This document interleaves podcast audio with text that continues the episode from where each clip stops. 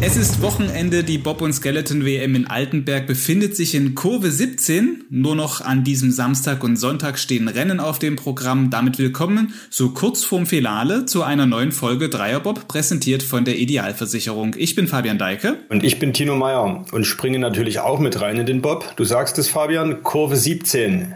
Das ist die letzte, die man auf der Altenberger Bahn im Wettkampf fährt. Und dieses Wochenende ist ja auch das letzte WM-Wochenende mit drei Entscheidungen im Skeleton-Team-Wettbewerb, im Monobob der Frauen und dem Vierer der Männer der Königsdisziplin. Es gibt also nochmal reichlich Chancen auf Medaillen. Gestern am Freitag hat es schon wieder welche das deutsche Team gegeben im Skeleton. Vielleicht fasst du das nochmal kurz zusammen. Na klar, Fabian, das mache ich gerne. Die Entscheidung gestern beide reine deutsch-russische Angelegenheiten. Bei den Frauen gewann Tina Hermann vom Königssee vor Jacqueline Lölling aus Winterberg und den dritten Platz belegte die Russin Elena Nikitina. Und bei den Männern am Nachmittag wiederholte sich die Sensation aus dem Vorjahr. Widerstand der Oberhofer Christopher Krotier am Ende ganz oben auf dem Siegerpodest.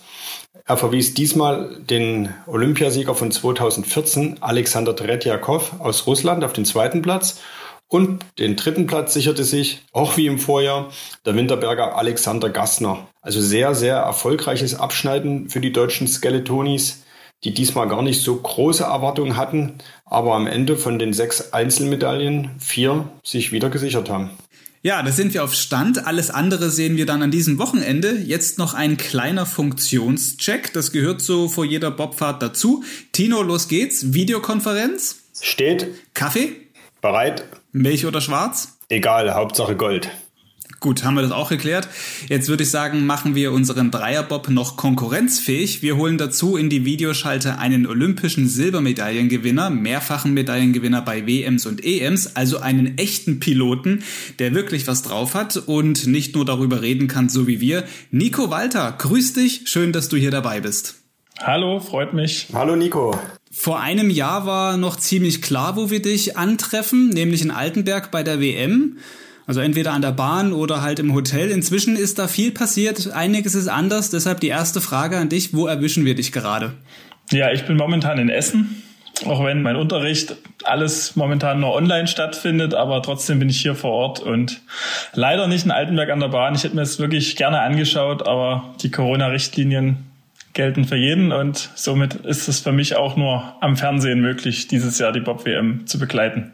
Du hast gesagt, du bist in Essen und machst deine Ausbildung. Vielleicht kannst du uns vorneweg erzählen, du bist nicht mehr Bob-Pilot, sondern willst ein anderer Pilot werden, Flugzeugpilot und steckst jetzt genau. mitten in der Fliegerausbildung sozusagen. Genau, ich bin hier in Essen an einer Flugschule, mache hier meine Verkehrspilotenlizenz und ähm, das Ziel der Ausbildung ist es danach dann ab Leipzig Fracht in die Welt zu bringen. Und ja, momentan, wie gesagt, läuft bei uns auch alles nur online. Die Schulen sind geschlossen, aber ja, auch da bekommen wir das langsam immer besser hin und werden das auch so hinbekommen. Also vom Bobfahrer zum Flugzeugpiloten ist ja auch echt eine, eine krasse, coole Geschichte. Ich wette mit dir, der Start ist auch das Wichtigste erstmal am Anfang. Ja, aber die Landung ist auch gar nicht so ohne. die hast ja beim Bob gar nicht trainieren können. Da ging es ja eher dann so, da musste ja jemand anderes bremsen. Genau, da hat man also die Landung nicht so richtig im Griff. Und ich bin froh, dass die modernen Verkehrsflugzeuge inzwischen auch ein Auto-Brake-System haben. Also da muss ich auch nicht selber bremsen. Aber jetzt erzähl mal, wie bist denn du dazu gekommen, dass du nach deiner Bob-Karriere Flugzeugpilot werden möchtest? Ja, das ist bei mir ein Kindheitstraum. Also eigentlich seit ich denken kann, möchte ich beruflich fliegen. Ne? Und wie gesagt, ich habe das irgendwo schon mal erzählt. Ich bin ja in Zinnwald groß geworden und da ist als ja, als ich wirklich noch sehr, sehr klein war, ist regelmäßig der Helikopter der Bundespolizei, damals hieß es noch Bundesgrenzschutz gelandet. Und das war also jeden Tag dann so das Tageshighlight. Da bin ich sofort hingerannt, habe mir alles erklären lassen, mal Probe sitzen und schon da war einfach diese Begeisterung für, für das Fliegen in mir geboren. Und das hat sich irgendwie seitdem immer gehalten. Und deshalb habe ich gedacht, jetzt, jetzt wird es Zeit, das mal anzugreifen. Hm, jetzt machst du deine Ausbildung in Essen, das heißt, alles findet noch am Boden statt. Wann ist es denn so, dass du auch in die Luft gehst? Ja, wir hatten schon unsere erste Praxisphase, die ist also abgeschlossen, also mit Kleinflugzeugen natürlich. Man, man fliegt ja in der Ausbildung hauptsächlich mit ähm, kleinen propellergetriebenen Flugzeugen, weil natürlich die, die Flugstunden mit den großen Jets natürlich auch unglaublich teuer sind. Und ja, also wie gesagt, die erste Praxisphase auf dem kleinen Propellerflugzeug, wo man erstmal die ganzen Verfahren im, im Sichtflug lernt. Die ist abgeschlossen und jetzt sind wir gerade im zweiten Theorieteil. Und nachdem findet dann auch die, die große Abschlussprüfung jetzt im Frühjahr, Frühsommer irgendwann statt. Und wie lange läuft die gesamte Ausbildung? Wann bist du äh, dann sozusagen ausgebildeter Flieger oder ausgebildeter Pilot, besser gesagt? Das kommt ziemlich stark aufs Wetter an, weil man ist halt mit den kleinen Maschinen einfach ziemlich wettergebunden. Aber bisher sind wir relativ gut durchgekommen. Also man sagt zwischen 18 und 24 Monaten, je nachdem, wie eben die, die Flugphasen vom Wetter her verlaufen. Aber wenn es gut läuft, irgendwann Ende des Jahres, wenn das Wetter uns irgendwie einen Strich durch die Rechnung macht, dann wird es halt irgendwann im Frühjahr 22 werden. Du willst Frachtflieger werden, dann könntest du ja zum Beispiel 2025, wenn eigentlich die für jetzt in Lake Placid geplante WM nachgeholt werden soll, die deutschen Bobs über den großen Teich in die USA bringen. Ja, genau. Das könnte ich dann theoretisch machen und wäre auf jeden Fall eine sehr coole Aufgabe. Jetzt aber nochmal zurück zu dieser WM jetzt und hier in Altenberg. Verfolgst du das, was da gerade passiert? Ja, auf jeden Fall. Also ich habe mich sogar schon erwischt, dass ich mir sogar schon die Trainings im Internet anschaue. also man ist da doch schon noch sehr dabei. Ne? Und gerade wo es ja doch sehr, sehr kalt war in Altenberg und das Eis sehr hart war im Viererbob, da leidet man auch noch ein bisschen mit mit dem Piloten, weil man weiß, wie, wie schwierig das doch ist im Vierer, ne? wenn das Eis so hart wird. Und da freue ich mich für jeden, der es heil ins Ziel schafft. Nico, wie viel Kontakt hast du noch in die Szene zu den Piloten, zu äh, Francesco Friedrich oder auch zu deinen ehemaligen Anschiebern? Ja, ich sag mal, der größte Kontakt ist natürlich zu den ehemaligen Teilen meiner Mannschaft. Ne? Da ist ja zum Beispiel der, der Philipp ist jetzt äh, mit im Vierer dabei, Kevin Corona ist im Vierer mit dabei, Erik ist Zweier gefahren. Mit Paul habe ich nach wie vor großen oder viel Kontakt, der leider ja dieses Jahr nicht dabei ist, weil Richie Oelsner ja leider ausgefallen ist durch eine Verletzung. Mit dem habe ich auch vor eineinhalb Wochen meine, meine ersten Bobfahrten seit meinem Karriereende wieder gemacht. War auch ganz lustig. Und ja, mit Franz, also tue ich mich hin und wieder auch mal austauschen. Da geht's eher vielleicht auch ums Thema Materialentwicklung und so weiter, wie, wie da der Stand ist und so weiter.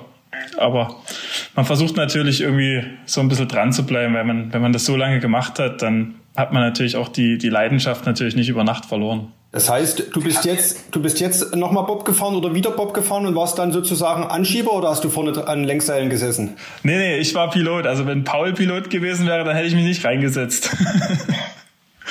genau, das, das war für eine, für eine TV-Aufzeichnung für die ARD. Das kommt dann am 6. März im Fernsehen. Und wie hat sich's angefühlt?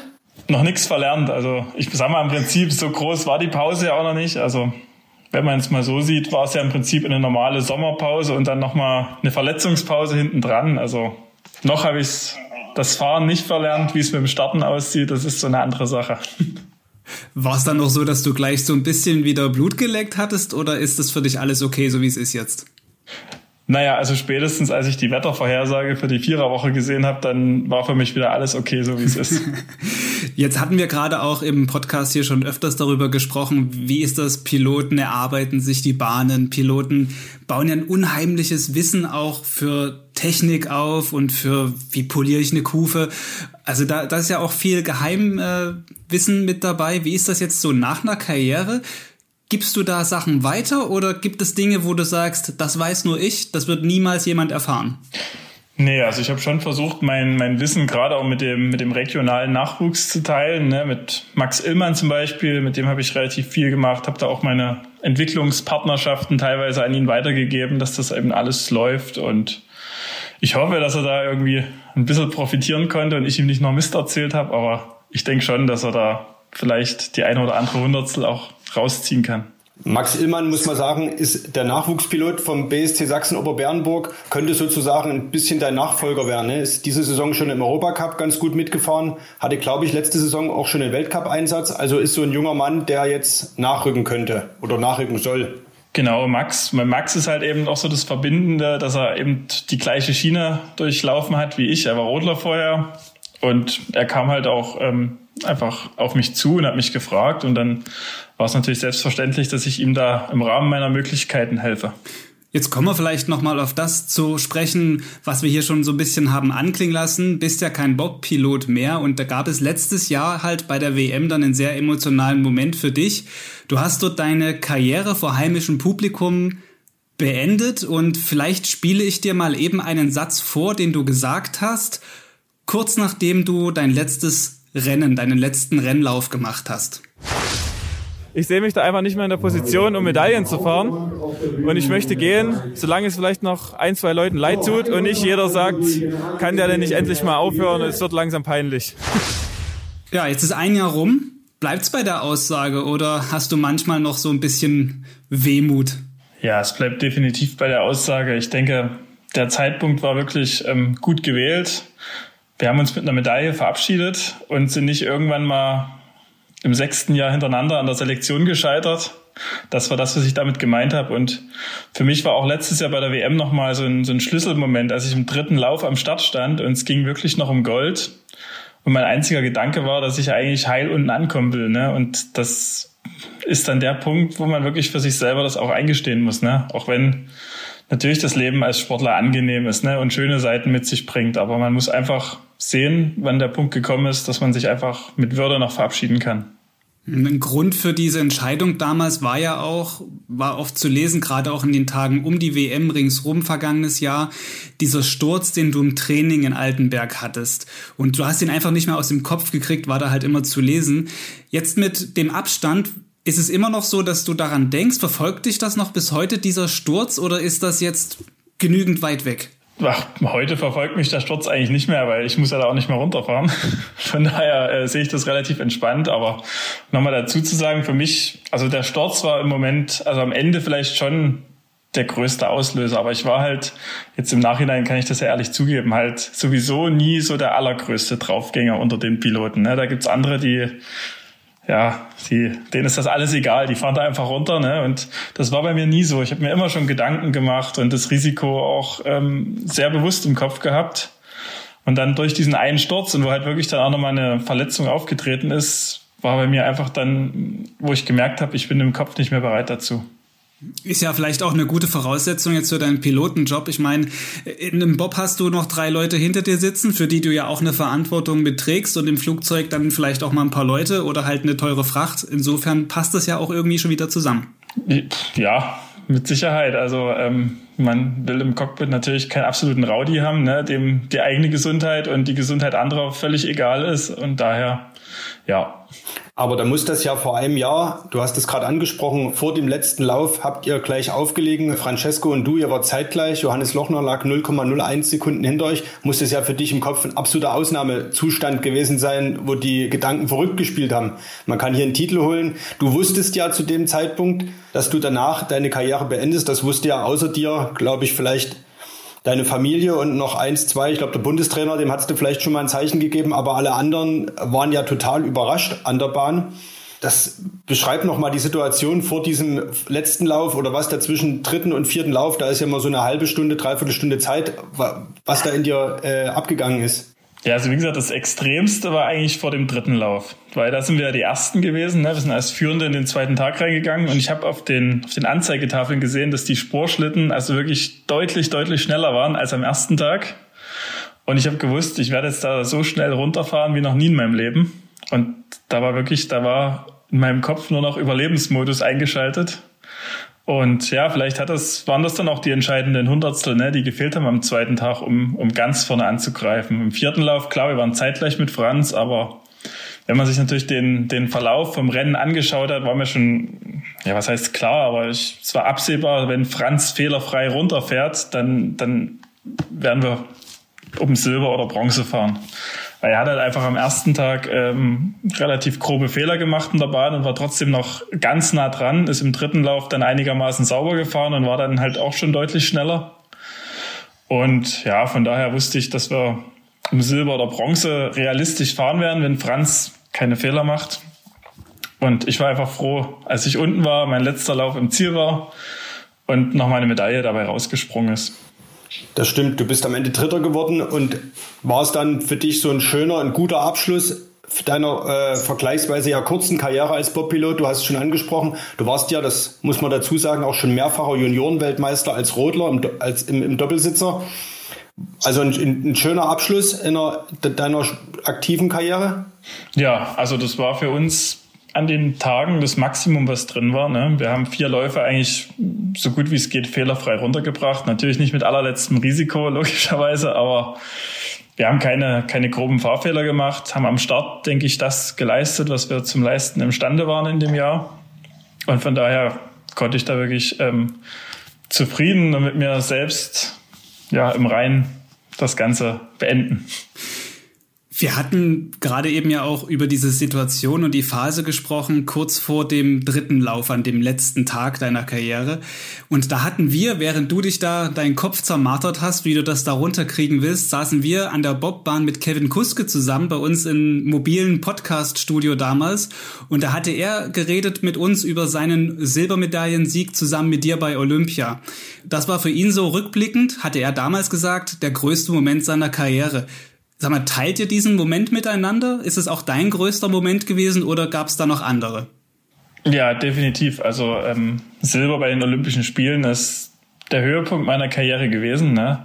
Die Olympischen Spiele stehen über allem. Man bereitet sich da vier Jahre lang drauf vor und träumt eigentlich ja als, als Athlet sein, sein ganzes Leben lang davon, irgendwann zu den Olympischen Spielen zu fahren. Ne? Und da mit einer Medaille nach Hause zu kommen, ist ja ist wirklich das Größte, was man sich vorstellen kann. Ne? Und nachdem wir ja im, im Zweierbob schon ja quasi diesen unglücklichen vierten Platz belegt haben und wirklich also am Boden zerstört waren, war das natürlich äh, ein sehr, sehr, sehr toller Moment, einfach dann diese Medaille dann doch noch zu holen.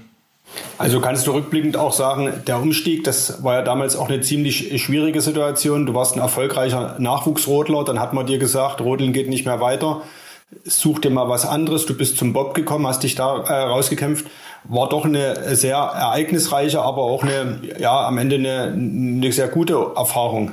Ja, definitiv. Also, wie gesagt, ähm, der Wechsel zum Bob war damals also das Beste, was mir passieren konnte. Ne? Ich weiß nicht, ob wir im, im Rodeln jemals da rangekommen wären, wahrscheinlich eher nicht.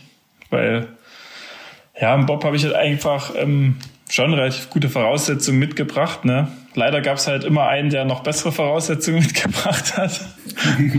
Aber ähm, wir konnten, also ich denke, also ich bin zufrieden im Nachhinein. Ich bin wirklich mit allen im Reinen und alles ist gut. Jetzt können wir dich aus unserem Dreierbob natürlich nicht ohne Tipp aussteigen lassen. Wer gewinnt am Sonntag den Vierer und wer holt die Medaillen? Naja, das Problem ist, mit dem Tipp werde ich nicht viel Geld verdienen können. weil ich bin mir, also was heißt sicher, aber wenn Franz, klar, also man muss sagen, bei dem Wetter muss jeder erstmal fehlerfrei runterfahren. Auch Franz muss bei dem Wetter fehlerfrei runterfahren, aber wenn er das macht, wird er halt aufgrund seiner, seiner Dominanz, die er am Start momentan einfach hat, wird er das auch im Vierer nach unten bringen. Aber dahinter bin ich gespannt. Dahinter denke ich, kann es ein spannendes Rennen werden. Ja, da bin ich wirklich gespannt. Dann erstmal danke für deinen Tipp, auch wenn er natürlich zugegebenermaßen jetzt ziemlich sicher ist. Also das war schon nummer sicher, aber das hören wir von allen in diesen Tagen. Jetzt bleibt nur noch eine einzige Frage offen. Kommst du noch mal zurück in den Dreierbob, wenn es mal wieder eine WM mit uns gibt? Ja, wenn es mal wieder eine WM in Altenberg gibt oder wo auch immer ihr dann dabei seid. Mittlerweile geht das ja auch alles äh, über Meetings online, bin ich gern dabei. Wir würden auch in den Frachtflieger mit einsteigen, der dann 2025 nach Lake Placid fliegt. Als, als was deklariert ihr euch dann? Das ist eine gute Frage. Fabian, daran müssen wir jetzt noch arbeiten. Das ist jetzt unsere Hausaufgabe. Ich meine, Dreierbob sagt eigentlich schon alles. Das ähm, ist ja schon Fracht genug, oder? Ja, genau. Also, ja. Ja, also wir deklarieren uns einfach als irgendwas Exotisches. Genau, Pferde werden bei uns hin und wieder mitgeflogen. Da müsst ihr euch dann eben äh, neben die Pferde im Bob hinten in den Frachtbereich setzen. So machen wir das. Das ist eine gute Idee. Sehr schön. Wobei wir haben auch eine Reihe für Passagiere im Flieger, also zur Not würde das schon gehen. Und Corona ist da auch nicht mehr zu dieser Zeit, deshalb dürfen auch alle nebeneinander sitzen. Insofern vielen, vielen Dank, Nico Walter, für dieses Gespräch im Dreierbob so kurz vor den entscheidenden Läufen bei dieser Bob-WM. Danke. Dir alles Gute weiter bei der Ausbildung und äh, dass du dann auch bald wieder in die Luft gehen kannst. Und das im wahrsten Sinne des Wortes. Vielen Dank, ich wünsche euch viel Spaß und allen Athleten ähm, verletzungsfreie und gute Läufer. Okay, also ich fasse nochmal zusammen. Wir müssen für die nächste WM, zu der wir vielleicht irgendwann mal fliegen wollen, nicht unseren Chef wegen der Reisekosten überreden. Der Nico nimmt uns mit. Und wer uns gestern hier bereits zugehört hat, wir haben sogar die Einladung fürs Bob-Training vom Clubchef des BSC Sachsen-Oberbernburg bekommen. Also da sollte einer weiteren WM-Teilnahme irgendwann wirklich nichts im Wege stehen. Ja, noch ist es aber nicht so weit, sich darüber Gedanken zu machen. Wir blicken erstmal nur voraus auf die nächsten beiden Tage, was da jetzt kommt. Mit den Entscheidungen in der Bahn natürlich, im Skeleton-Team-Wettbewerb heute und dann morgen am Sonntag der Monobob der Frauen und zum Abschluss die Königsdisziplin der Männer, der Viererbob, jeweils der dritte und vierte Lauf. Ja, und genau bei diesem Rennen könnte sich Francesco Friedrich zum elften Mal zum Weltmeister machen. Das ist schon echt Wahnsinn. Aber Fabian, gewonnen hat er noch nichts. Vier Läufe, das haben wir diese Woche immer wieder gehört, muss auch er erstmal sauber ins Ziel bringen, erst recht auf dieser Bahn hier in Altenberg. Ich würde sagen, bevor wir jetzt noch lange drüber fachsimpeln, wir warten einfach ab, was am Sonntag passiert. Und wir haben diesen Lauf im Dreierbob heute schon mal erfolgreich beendet. Wobei wir heute eher sagen müssen, wir sind gut gelandet. Morgen hören wir uns wieder. Bis dahin lesen Sie alle Ergebnisse und Zwischenergebnisse der WM auf sächsische.de und damit Tschüss.